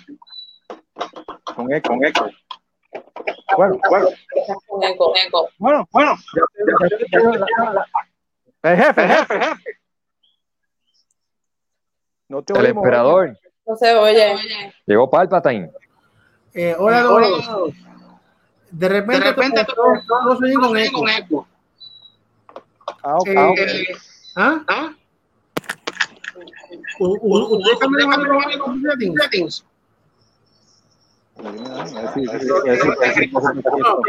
Chip, se oye bien. Adrián, Adrián, se oye con eco. Yo digo con eco. Sí, sí. O sea que- Era- era eco. Eco. Pues mira, vamos a ver si sigue el eco. ¿no? Sí. Pues bueno, seguimos aquí. Bueno, usted acaba de oír la canción de Pac-Man del 81 con por el estilo de música Faulkner and García. Ello Columbia, CBS Records. Espera, espera, espera, espera. ¿No se entiende? No se entiende. Lo que- lo que- alguien, yo creo que, yo creo que Adrián, Adrián, Adrián, sonido. Perdón, perdón. Adrián, creo que tú que tienes el feedback. Yo soy la que tengo el feedback. Sí, eres tú. Soy el Ahora feedback. mejor. Sí, ya se fue. Eh, se fue Skip. Se Pues fue. Skip, a base que Skip es el del, del, el algo raro. Bueno, proseguimos. Bueno, pero no oyeron nada de lo que dije entonces. Acaban de escuchar la canción de Pac-Man Fever del, 90 del 81 compuesta por el dúo de los músicos de Buckner and García, que fue publicada eh, por el sello Columbia CBS Records. ¿Sí? Y recuerda que Fracatangana es un programa educativo e informativo y el uso de esta canción está permitido por el Ley de Uso Justo. Yo creo que Ski Font tiene está dando un eco raro. Mira, Pac-Man Fever está a la venta en Amazon.com, eh, iTunes Stores, donde pueden comprarla, bajarla y escucharla cuantas veces le dé la gana a usted. ¿Les gustó? A mí me encantó, yo nunca la había escuchado, es que yo soy, yo soy una chamaquita, pero a mí me encantó. Y pues, I'm a Barbie girl in a Barbie no, world. claro que no. Y pues la canción sola, sola. le llamaban single, vendió un pu- 1.2 millones de copias en un año y estuvo entre las 10 canciones más pegadas en los años 1981 y 1982. Mira para allá. Para que tú veas. Y eso es una solamente una muestrita de la popular- popularidad que tuvo ese juego de Pac-Man. Que todo el mundo estaba pegado con eso. Y todavía, entonces siguen pasando juegos, venden estas cosas, este de Mrs. Pac-Man venden que usted puede, no tiene una consola, sino usted lo conecta directo a su televisor, en los celulares. Eh, tengo, tengo los juegos estos clásicos también para Xbox, eh, el viejo y el Xbox 360. No los traje ahora porque era un revolú conseguirlo pero si- siempre los han, los han reciclado y la gente los sigue jugando. No sé si tú has visto, hasta hay, un- hay unos arcades chiquititos que tú los puedes jugar así, con el joystick, y otros medianitos también. Y siguen vendiendo la- los aparatos. El otro día estaba, David Ponte me mostró que estaba pendiente de comprarse otro, un arcade físico, porque lo siguen construyendo, así como lo ven. Ese es el clásico en su momento, el alto. Venden unas copias, unos facímiles razonables por En ahí. casi siempre, yo lo veo en las pizzerías por ahí. Sí, todavía están vivos, funcionan. Los que Este, vieron la época saben lo que significa. ¿eh? Este, bueno, Skip se nos fue, parece que tiene problemas con la Carlos, conexión. ¿Tú te acuerdas cuándo fue la primera vez que tú jugaste Pac-Man? Ese momento. Mira, yo creo que lo vine a conocer cuando vivía en Michigan, año 1981. Lo que- entonces, y ahí fue que también conocí lo que era un arcade, porque en Venezuela, muy, eh, lo que había, lo- en mi época, un poquito más atrás, eran de la, los pinballs, la, la, que tú le das, clan, clan, clan, ¿cómo llaman esto en español? La- los pinballs, mm, las máquinas estas de, que tienen la, que tú jalas, jalas un resorte y ¡pum! dispara la bola, la bola empieza a darle golpes en la, la maquinita larga, entonces tú tratas con dos flippers y con dos mm, piezas de seguir zumbando la bola hacia arriba para que no se te escape por el rotito que hay entre los dos. mm. Pero entonces cuando llego a Estados Unidos, en el 81, pues me conozco, ah, vengo a conocer lo que era el arcade y me quedo maravillado y asombrado. Un, ¿sabes? un sitio eh, cerrado, lleno de máquinas por todos lados. Y Eras entonces, Me imagino. ¿Qué edad tú tenías? y eran, eh, tenía 11 años para esa época. O sea, tenía eh, 11 años, vuelto loco, ya tú sabes, co- comprando los paquetes así de 20 pesos en, en, en, en quarters, debo decirte, 20 dólares en los 80 era chau. Ahora 20 pesos no es mucho, pero era, y cada vez que tú metías la peseta, ahí fue Agata. Y me acuerdo que en el cine que estaba al lado de la casa era, había Space Invaders. Ese fue, yo te diría, uno de los primeros juegos que jugué mm, de los de máquina. Después conocí a Pac-Man. Mis favoritos en esa época que jugaba mucho era Pac-Man. Después cuando vino Mrs. Pac-Man más, eh, lo tuvo más chévere. A mí me gustó más Mrs. Pac-Man, gente que prefería Pac-Man. Eh, estaba y me gustaba mucho una era Quicks, que era como unos cuadros, tenías que ir armando cuadros y llenar la pantalla sin que te cogiera como una estrella ahí que te desbarataba. Y Donkey Kong, Donkey Kong Jr., esos eran, esos eran los clásicos en ese momento. Y, y si acaso Frogger, que era una ranita que tú tenías que brincar, pasar una carretera, eh, usar un, eh, digamos, un río que corrían unos, unos logs y llegar al otro lado. Eso es lo, más o menos lo, lo fuerte. Y había, pues, estaba asteroides también que le gustaba a la gente, Battlezone, que era como una especie de tanque que tú tenías que moverte y disparar. Eh, estaba Defender, Galaga, ese me gustaba mucho también. Que era que, que la, era las abejitas. Tú. Eh, chacho, uno perdía horas ahí y chavo como loco. Pero lo, y entonces, aunque existieran los videojuegos, o sea, lo que, lo- en la casa, el Atari, que eran los, estos cassettes, nunca en la vida tenían la misma calidad y superaba imposiblemente. Era, era como decirte, vas al cine, ves, la- ves Star Wars bien chévere, y entonces cuando llegas a tu casa, que tienes no- ni siquiera es Star Wars Lego, es una cosa ahí mal hecha con cuatro actores disfrazados de chevaca, con una, con, tú ves los pelos y le ves la cara. eh, era algo así, como que tú lo jugabas en la casa para ahorrarte los chavos, pero como que no, no, era, no era la misma experiencia, no, no era lo mismo. Ya actualmente, pues ahora los juegos, los videojuegos son otra cosa totalmente diferente a lo que nosotros jugamos, que eran palitos, píxeles, cuatro píxeles ahí. Entonces tú con la imaginación, un- el que era un hombre, que era realmente una, parece un rayo y partido en cuatro, eso era un, eso era un muñeco. Pero ahora, ahora te engañan y parecen una persona, parecen unas películas. Nada que ver. Pero bueno. ¿Y tú, no? ¿Cuándo, cuándo conociste una máquina de esas? ¿Ya chiquita, una pizzería? Oye, eso mismo lo que yo iba a decir. Eso mismo era en Pizza Hut. Yo era una niña, básicamente, y fue, fue un, fue un juego de maquinita. Y fue Batman. Fue Batman. ¿Qué hizo, qué hizo tu mamá? Quítate, que te voy a enseñar cómo se juega esto. Ah. Yo y mis primos nos peleábamos, sí. Y yo era bastante buena, llegaba como hasta el nivel 3 y después, quítate que voy yo. Y sí. Lo más difícil. Pero pues, el truco de jugar Pac-Man, el, el truco para poder ganar en Pac-Man, uno de los mejores era que tú, como habían cuatro pastillas de energía, era que tú cuadricularas el, el- el laberinto. O sea, tú tenías, en antes de comerte la pastilla de la fuerza, tratar de comerte lo más posible en ese sector, para Sí. cuando tú te comieras, comieras los fantasmas que tuvieran en el camino, empezabas a comerte lo otro, y cuando y te comías la pastilla, te comías lo que estuviera por ahí rápido, y, y, y comértelo por sectores, no a lo loco, que los principiantes corren para acá, para allá, pues, entonces tienes un desastre. Y entonces cuando te comes la pastilla vas a perseguir los, que ese es el truco. Te, hace, te hacen ir a perseguir a los, los fantasmas y, y no terminas de completar la cosa. Y ahí que ellos se agarran. Pero claro, también tienes la, la presión de que querías llegar a 10.000 puntos para conseguir un otro Pac-Man, porque cuando te comieran tuvieras otra vida más. Y, y estirar un poquito la peseta esa un ratito más. Pero bueno.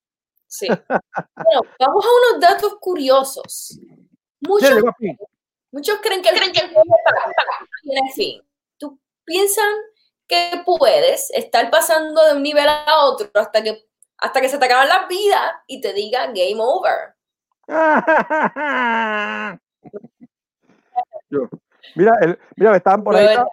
Voy a complacer a alguien, voy a complacer a alguien, a nuestro amigo por ahí, José A. Orellana. Ha mencionado un juego. Este papá fue que tú mencionaste. E.T. extraterrestre. Mira, yo soy, psíquico. Aquí lo tengo, aquí lo tengo. Este, este juego lo, lo lanzaron.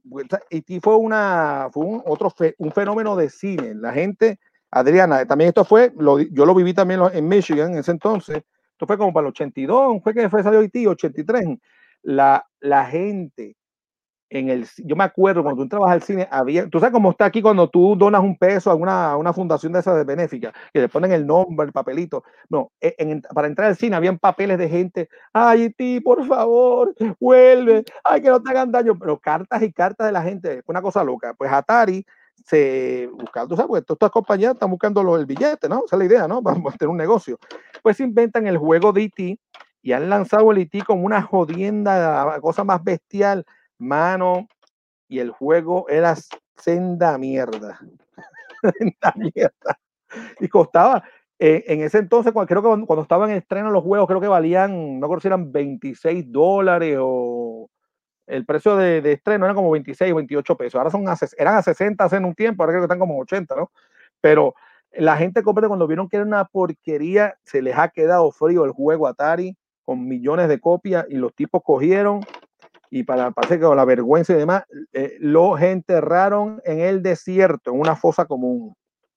Y creo que el otro día lo sacaron o lo descubrieron, entonces ya cambió el precio de la- del jueguito ese. O sea que yo tenía aquí miles de dólares y lo, ya lo que vale si sale cinco pesos es mucho. Bueno, Steve, ponte una pregunta para ti. ¿Qué recuerdas de esas navidades de 1980? Cuando la, cuando la de Batman vez en Walmart? En 1980, era rayo, yo tenía 10 años. Mira, mi- te voy a decir la verdad, mi recuerdo más brutal de los 80 y de 1980 fue que Santa Claus me trajo la Millennium Falcon, eso es lo que yo recuerdo. Ah, ya, ya. Eh, sa- eh, Pac-Man lo conocí un poquito después, eh, como, ¿verdad? No sé si ese mismo año, pero más o menos como Carlos Alberto, como los 11 años, el 81, porque la realidad es que, yo les voy a decir una, una realidad. A mi mamá no le gustaba que mi hermano y yo nos pasáramos en las maquinitas. Ella era de estas, de estas madres que, ¿verdad? Que nos, nos sobreprotegía en, en, ciertas cosas y no quería que nos enviciaran, pues ya no quería comprar Atari. y nosotros, No, no, pero no le funcionó el truco porque sí nos escapamos, pero eso me llevó a conocer el Pac-Man un poquito como para el 81. Pero si hay algo que yo recuerdo con el 80 es que Santa Claus me trajo la Millennium Falcon, la original, la cual no tengo ahora y es Collector Item. Esos son mis sí. recuerdos de ese año. De Kenner. De Kenner, sí. del- Definitivamente sí, de Kenner. Y me acuerdo, es que la recuerdo, y by the way, el árbol estaba precisamente aquí, porque yo estoy viviendo en esta casa ahora. Ahí es que estaba el árbol. Y ahí estaba yo sentado a los 10 años, abriendo, emocionándome. Que había, cuando bajé esas escaleras y encontré esa caja, yo decía que esa era la Millennium, porque esa era la que yo quería. ¿Cuál- cuál- cuál- ¿Cuáles los sonidos que hacía- que la Millennium? Uno apretaba Bueno, había uno que tú le apretabas por está la batería y hacía.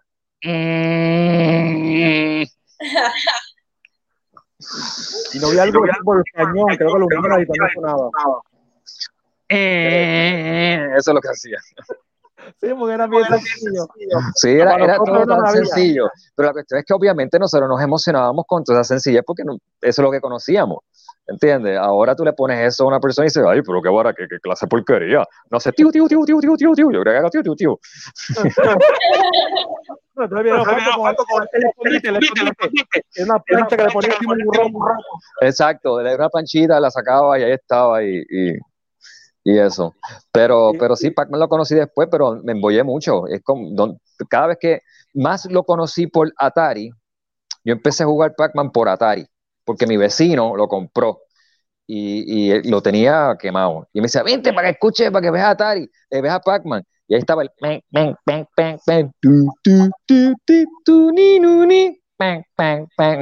Y ahí después fue la maquinita y lo vi. Y ahí empecé a jugar. Así fue mi historia con Pac-Man.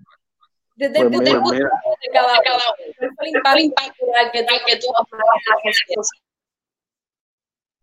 Bueno, Pac-Man, pues obvio, tuvo un impacto cultural increíble porque, como te dijo, como se mencionaron antes, fue la maquinita número uno.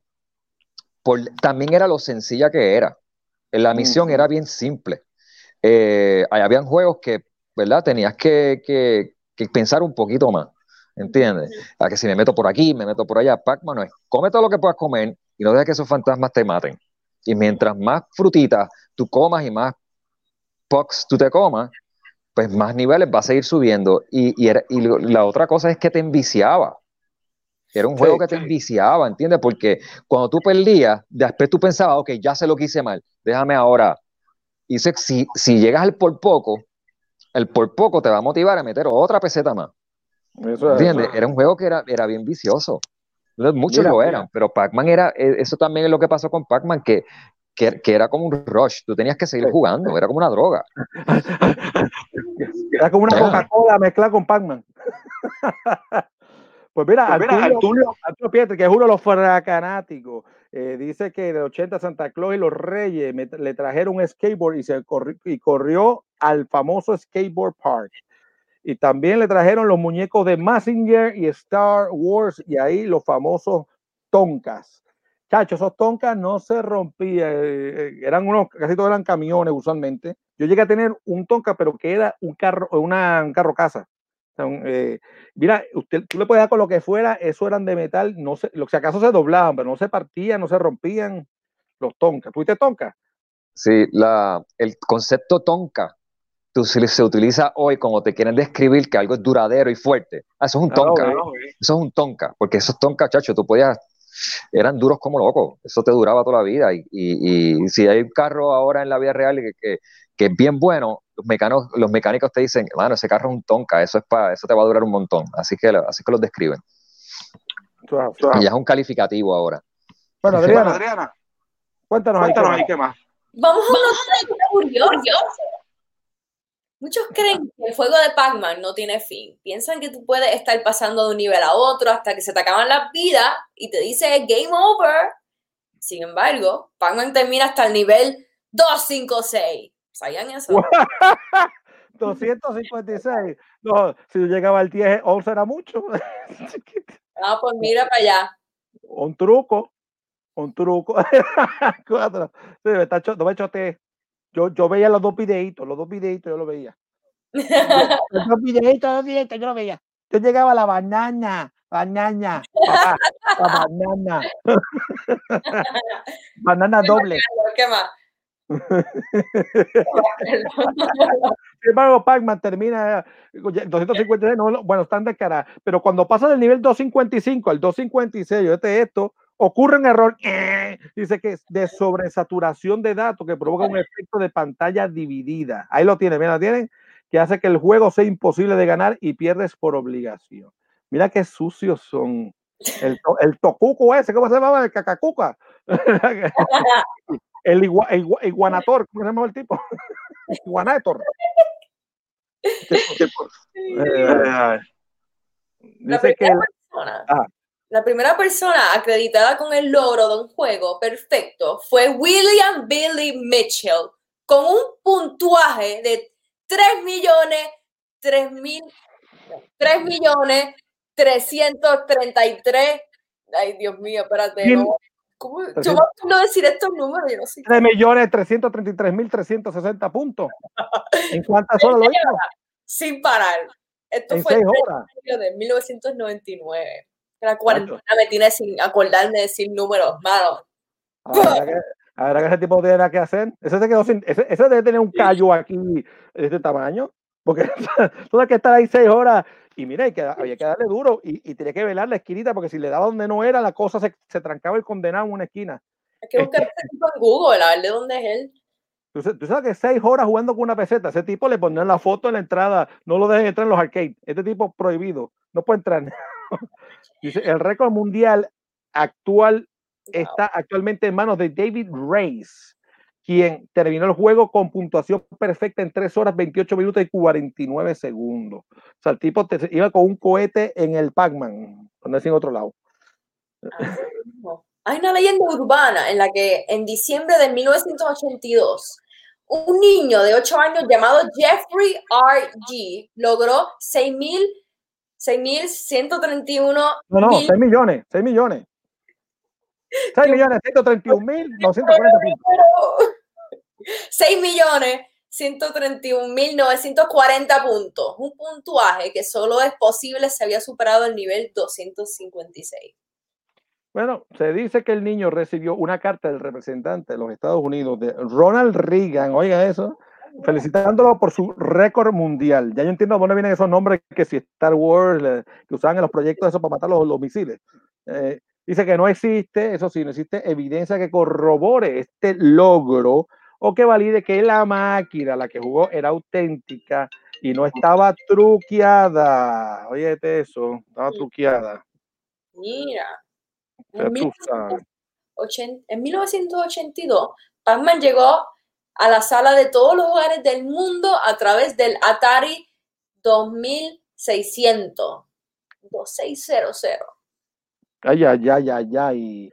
Eh, mira, entonces, sin embargo, el esta infame adaptación de Pac-Man fue ampliamente criticada por su diseño mediocre. Mm, mira para allá. Entonces, Atari produjo 12 millones de cartuchos, vendiendo 7 millones, pero se quedaron con 5 millones sin vender.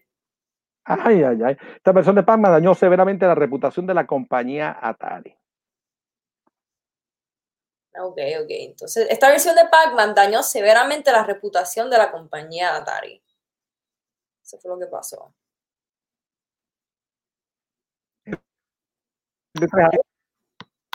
Ay, Ok, se, se nos está yendo por ahí. Te estabas, te viste. ok. Pues mira, en, lo- en 1983 Atari trató de reivindicarse lanzando una versión de Pac-Man mucho más parecida a la del arcade para, para el Atari 5200, que fue la versión que viró después del 2000 2600 que yo les enseñé, pero ya era muy tarde, el daño ya estaba hecho. Mm. Esto condujo a la desaparición de la compañía y al colapso de los videojuegos domésticos en 1983. Sin embargo, Pac-Man siguió vivito y coleando con versiones para Intellivision, Commodore 64, Apple II, IBM, Nintendo, etcétera, etcétera, etcétera. Carlos, ¿te fuiste? Bueno, si no, yo sigo hablando sola. Pues Pac-Man ha tenido varias secuelas. La más famosa, Miss Pac-Man 1981. ¿Algo más que quieran añadirle Pac-Man? Skip Font.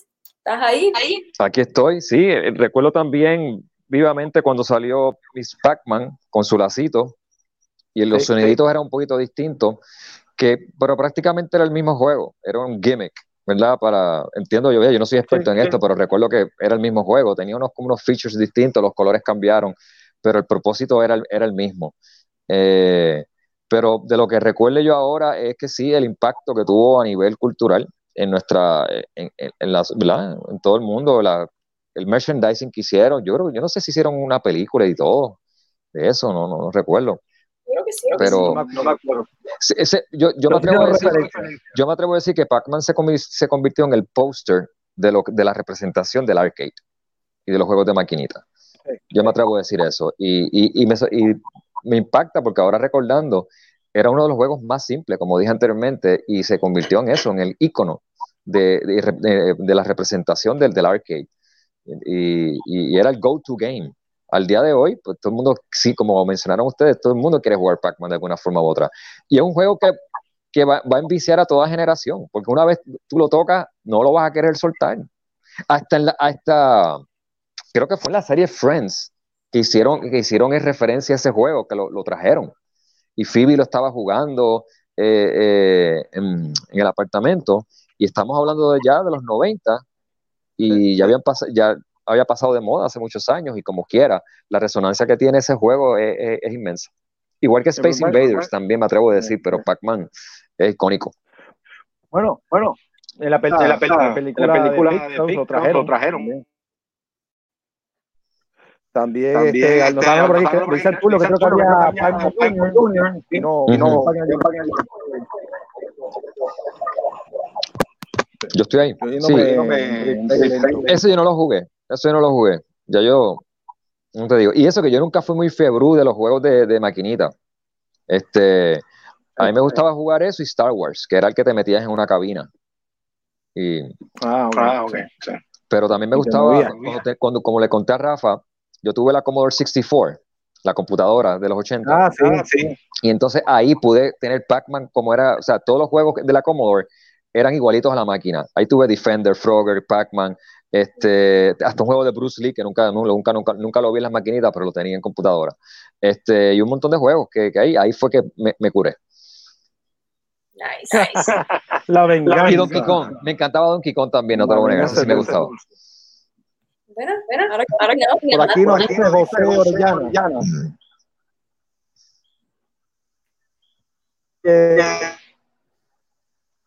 Pues, como vengo el-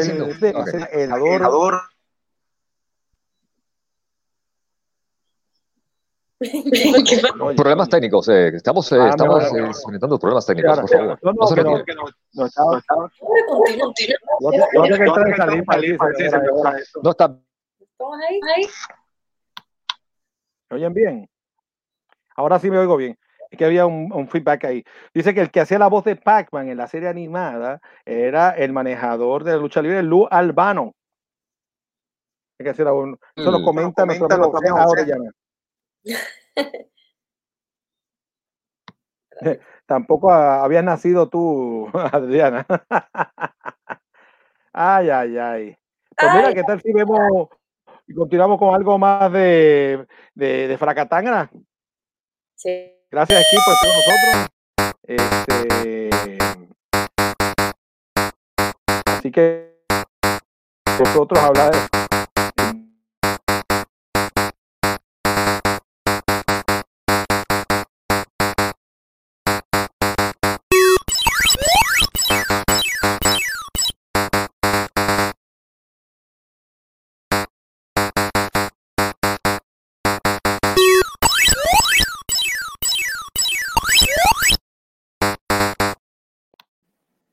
Ahí lo tienen. Esa es la versión de Atari del famoso Pac-Man. Eh, claro, lo que pasa es que yo, ahora, que estaban viéndolo, entendí el por qué no se parecía al original y era como una decepción, pero podíamos jugarlo. Era porque la pantalla, la pantalla de, del Pac-Man, usualmente de los juegos de video, era, era, un, era a la jalada, era larga, como si tuviera un celular, así que se veía la pantalla y entonces nuestros televisores en ese entonces no eran, no eran para arriba, o sea, siempre han sido, han sido cuadrados, en ese entonces eran cuadrados, y tú tienes que acomodar una cosa que era rectangular en un cuadrado. Era como que tú sabes, cogías can, can, can. Por eso era. Pero bueno, vamos a la fuera de acá, agenda. ¿Qué está pasando en el mundo fraganático? Vamos allá. Bueno, amigos, Manga Criolla sigue en pie para el 12 de julio de este año en Engine 4 de Bayamón. Eso es así. Y tin, eh, tin- eh, Tintero, pues, pues, pues puesto hasta de un aviso. Ahí pusieron tinero. Eso no es tinero, es tintero. Tintero. Ok. Bueno, Puerto Rico Comic Con del 21 al 23 de mayo del 2021, el año que viene, en el Centro de Convenciones de Puerto Rico. Bueno, así que a medida que la economía vaya abriendo, las cosas se normalicen, estaremos eh, seguros que irán apareciendo más eventos. Y, así que pendientes a Fracatanga, que, nos- Claro que todavía está pendiente el, el Rincón Cinema Fe, que, nos- que eso- ese era en abril 15, que ahora por ahí 16. Esperemos que pronto lo den, porque yo, yo quiero ver a, yo quiero ver a Finura en Rincón, ya sea una escapadita, tú sabes, para la playa, así para Rincón. sabes. Bueno, fanáticos, gracias por acompañarnos en este programa especial de 1 de mayo del 2020. Estamos sobreviviendo, sobreviviendo. Así. Bueno, Bueno, es que formalmente, muchísimas gracias por estar con nosotros hoy. Gracias a ustedes, de verdad, la pasé súper bien. Adriana, un placer conocerte. Rafa, gracias por la invitación y el apoyo. Carlos, sabes que seguro, ¿verdad? Muy contento de compartir con, contigo otra vez y eh, espero verte pronto. Claro, gracias, gracias. Jefe, programa.